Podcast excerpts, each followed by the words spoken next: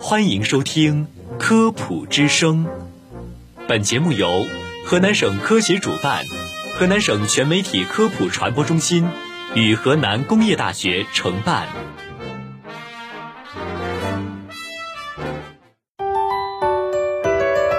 用声音魅力为您普及，以科学之法助您健康。大家好，大家好，欢迎您收听《科普之声》健康养生。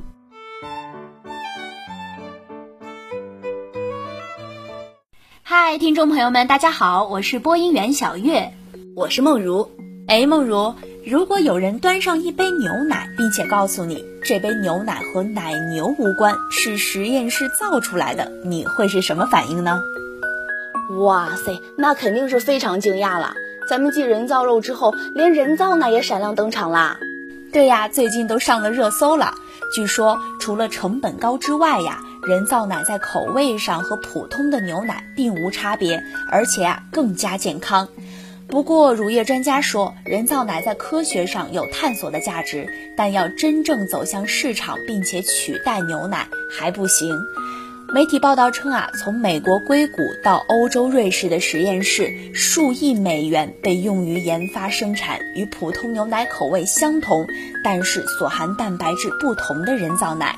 和人造肉一样，人造奶呀也不是真正的牛奶。在实验室当中啊，科学家根据我们消费者的需要，依次把化学物质放入试管中进行实验调试，并且呢，利用生物工程酵母来生产出真正的牛奶蛋白质，最终啊，复制出普通的牛奶口味。但同时呢，可以更富有营养价值。比如说，可以往人造奶当中添加这个能够调节我们肠道菌群的母乳低聚糖，无需任何哺乳动物的参与或后期加工。只不过啊，人造奶的成本是普通牛奶的两倍以上。哇塞，那个成本确实有点高呀！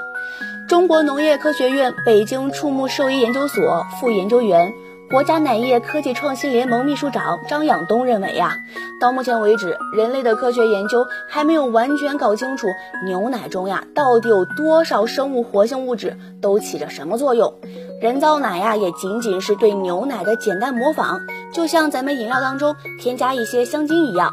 只能做到口味相似而已。至于说咱们牛奶当中，哎，母乳低聚糖呀之类的物质，哎，或许啊只是一个宣传噱头而已。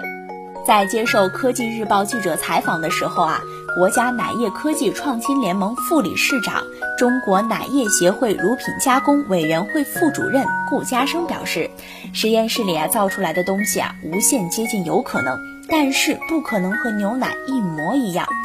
顾家生说，在人们传统的这个认知和观念当中啊，就觉得牛奶百分之八十七是水，剩下的全是蛋白质、碳水化合物，还有脂肪和维生素等等这些物质。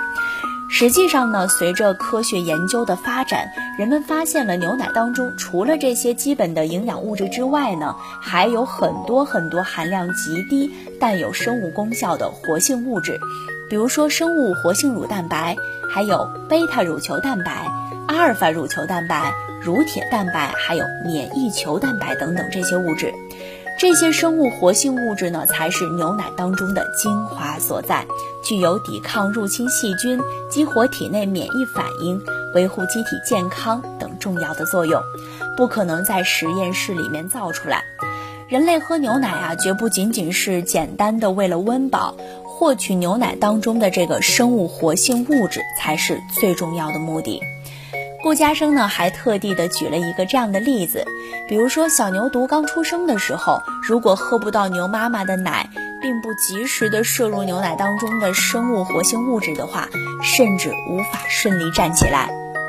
哎，对，其实啊，贵州师范大学营养学教授李亚军说。虽然牛奶啊，真正的走进普通大众的日常生活，只有一百多年的历史，但是啊，全世界大约有六千种哺乳动物，唯独牛奶成为老百姓餐桌上的首选，是有原因的，也是经过了历史检验的。事实证明啊，牛奶是大自然馈赠人类的最完美食物之一呢。